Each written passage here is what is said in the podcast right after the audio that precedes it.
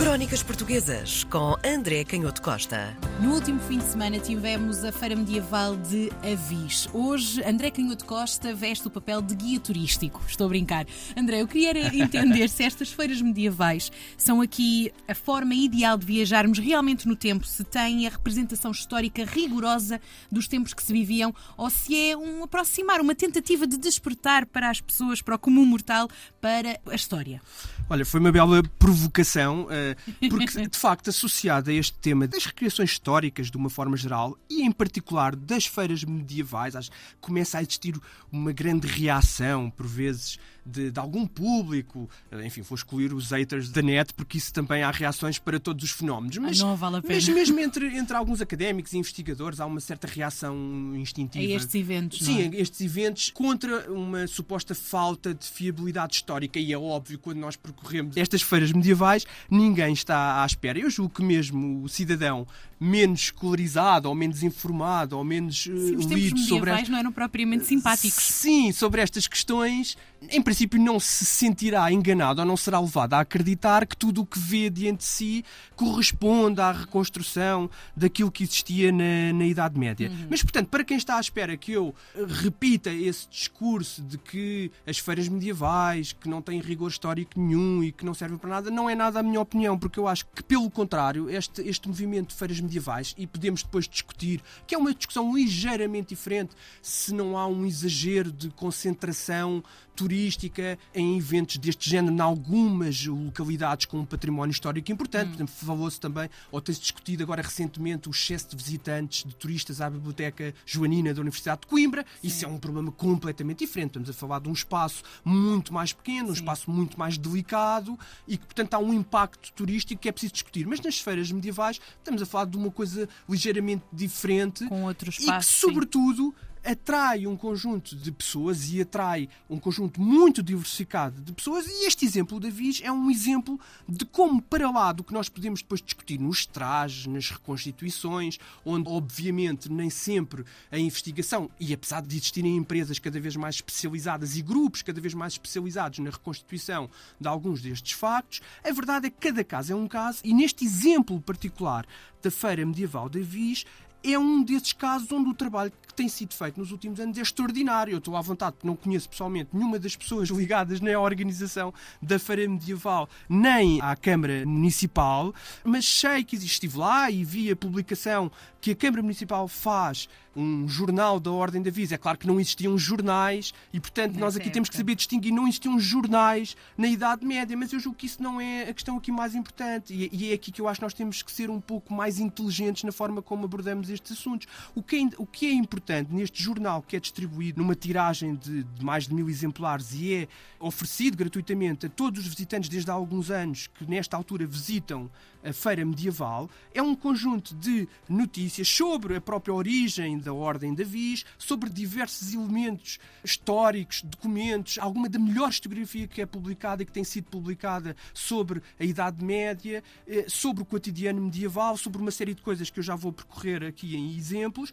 E aquilo que eu quero destacar é que, para muitas das pessoas que ali eh, se concentram, para as pessoas que visitam a Feira Medieval, é provavelmente a primeira vez que têm contato com documentos transcritos de obras, ou mesmo documentos originais da Torre do Tombo sobre eh, factos da história medieval, com as próprias citações de obras fundamentais da historiografia portuguesa e alguma historiografia internacional sobre a Idade Média. Portanto, eu julgo que isto é um trabalho absolutamente extraordinário. Eh, os textos são compilados, ou têm sido compilados pela Marta Alexandre, que é responsável por esta publicação, como dizia, e que está também ligado ao arquivo histórico municipal. E, e, é muito interessante porque não infantiliza nada o, o, público nem as pessoas, apesar de muitas vezes nós termos a ideia de que alguns destes eventos que são concessões escandalosas à simplificação. E de hum. facto o que nós vemos nestas publicações é possível encontrar aqui a simbiose, não é? Claro, e são citações e interpretações, certos de obras que explicam a origem da Ordem da Viz, até as discussões que existem em torno da própria origem da Ordem da Viz, como sendo mais antiga, ligada ligada ao próprio Dom Afonso Henriques e à Batalha de Ourique. Essa versão hoje é uma versão que é posta em causa e, portanto, o nascimento da Ordem da Visa a partir dos freiros de Évora, como sabemos na Idade Média, a partir de Évora tiveram um papel importante na reconquista de uma série de territórios na zona sul de Portugal. É claro que tudo isto está carregado politicamente e nós sabemos isso, e é por isso que às vezes os historiadores reagem um pouco contra estas coisas, porque todo este discurso à volta da reconquista, e sobretudo nesta época medieval, de prevalência da Igreja e do discurso teológico, eclesiástico à volta da interpretação da realidade, o próprio papel das ordens militares, esse fenómeno também um pouco estranho, não é? Como é que guerreiros podem ser ao mesmo tempo monges? Qual era o papel das regras, das regras monásticas que no fundo regulavam a vida destes guerreiros? E todas estas coisas que às vezes significam um esforço de interpretação um pouco contra-intuitivo, e se calhar nós aprendemos aqui também que a importância das regras era precisamente para disciplinar uma época de grande prevalência da violência e, portanto, as ordens religiosas, se calhar, mais do que instrumentos ou meros instrumentos da violência organizada dos poderes eh, monárquicos, disciplinavam essa mesma violência, submetendo, sabemos que nem sempre com sucesso, mas submetendo muitos destes guerreiros, muitas destas hierarquias sociais a uma regra de conduta fixada, e por isso é que depois havia esta relação com o papado. Enfim, nós sabemos que são problemas complexos, mas que estão aqui nesta publicação que é oferecida às pessoas, explicados, elencados estes diversos problemas e remetendo para os especialistas, para os académicos, para os historiadores das universidades que trabalharam estas coisas durante vários anos, têm trabalhado estas coisas durante vários anos e, portanto, isso impressionou-me este esforço. É quase comovente numa época em que às vezes há um certo paternalismo e uma certa desistência relativamente à difusão do conhecimento, e apesar de sempre a dizer que estamos na sociedade do conhecimento na era da informação e da ciência, é de facto comovente esta crença de que é importante termos estas publicações, distribuí-las às pessoas. Claro que uns vão ligar, outros não vão ligar. E há aqui uma série de abordagens. Falei destes aspectos mais institucionais e, e historiograficamente, se calhar, mais, mais complexos, porque muito ligados à interpretação de documentos que são escassos, sobretudo na origem dessa ordem de aviso e da construção da própria vila, que surge muito associada à expansão da ordem de aviso no sul de Portugal, mas depois também aspectos do cotidiano, os tais aspectos que nem sempre tiveram um lugar de grande protagonismo na historiografia e no, no nosso, no nosso imaginário coletivo, tem a ver com o dia a dia, não é? Sabermos que uh, a Ordem da Vista tinha adegas em Lisboa, com, também com uma série de lagares e que tinha também espalhado pelo Alentejo, em diversos locais, no Alandroal, com talhas de vinho branco e vinho vermelho, como se dizia na altura, e também vinho formiguento, que é aquele vinho gasoso.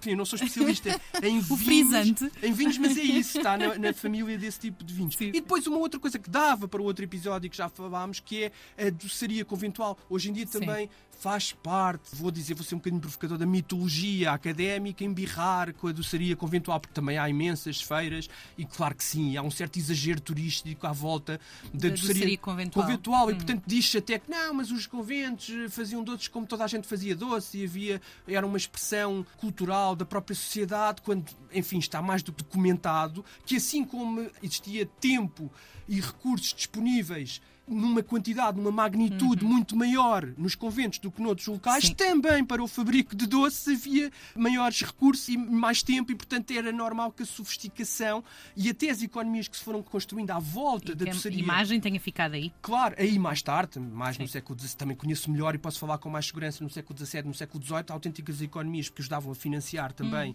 os conventos e numa altura em que a vida contemplativa começava a ser atacada, como sabemos, pelos ministros do rei, mas as evidências documentais são muito muitas desta sofisticação e também aqui se estabelece uma ligação, isto também é polémico, nós devemos estimular o conhecimento cavando as diferenças para o passado, dizendo não, aquelas pessoas que viviam na Idade Média eram completamente diferentes de nós, nós se as encontrássemos agora ficaríamos horrorizados porque eram autênticos marcianos, ou pelo contrário devemos procurar semelhanças, o que é que naquelas pessoas era semelhante a nós, o que é que naquelas pessoas correspondia à mesma condição uh, humana que nós temos. E é por uhum. isso que às vezes os historiadores também reagem mal, porque reconhecer nessas pessoas da Idade Média a mesma humanidade é, de certa maneira, negar a própria existência da história e a mudança. Uhum. Mas eu acho que as duas coisas cabem. Nós podemos uhum. reconhecer que somos os mesmos e é precisamente a partir do reconhecimento que a natureza humana é semelhante que podemos depois, a partir do estado da tecnologia, de, do ambiente, das instituições, da cultura, do tipo de conhecimento,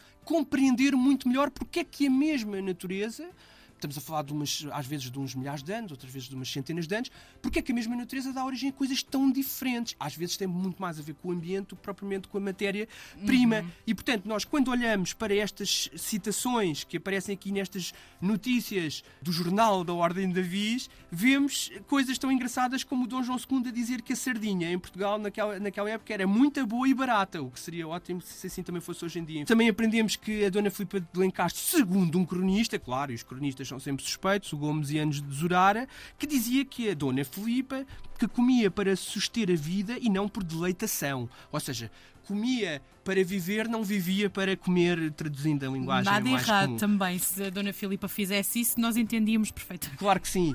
e, e também ficamos a saber, em mais um estabelecimento de analogia com o nosso tempo, o que nos ajuda também agora de forma mais séria a perceber como os ambientes provocam alterações mas a nossa capacidade analítica eh, e o conhecimento que temos hoje dos fenómenos humanos e até o estado das diferentes ciências ajudam-nos a perceber melhor eh, estas realidades antigas. Ficamos a saber, por exemplo, todos os problemas que surgiam a partir da itinerância da corte. Falámos aqui num destes episódios que a corte percorria o reino e isso tinha a ver com não existir um Estado administrativo com recursos para controlar o território, porque precisamente estávamos numa fase de desagregação, enfim, já longa das, das autoridades estabelecidas pelo Império Romano e durante a Idade Média vivemos uma fase de pulverização dos diferentes poderes e depois de reconstrução destes poderes monárquicos. Em alguns territórios tem uma discussão complicada, mas que deram origem a sistemas feudais mais clássicos, noutros menos, em que as monarquias mais centralizadas teriam tido mais força ou se teriam imposto de forma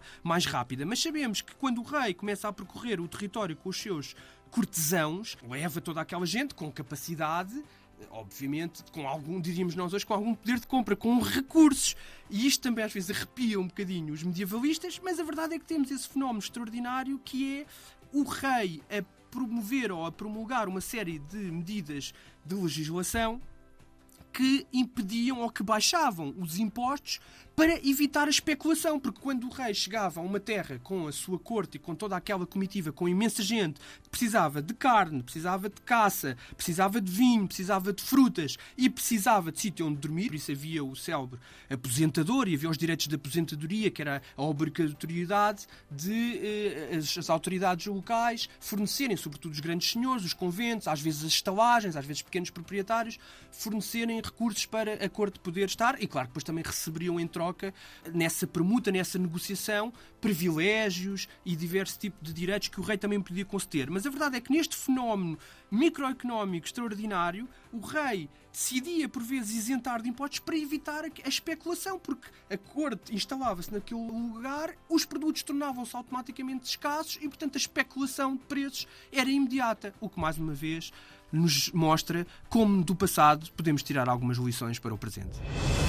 Crónicas Portuguesas com André Canhoto Costa.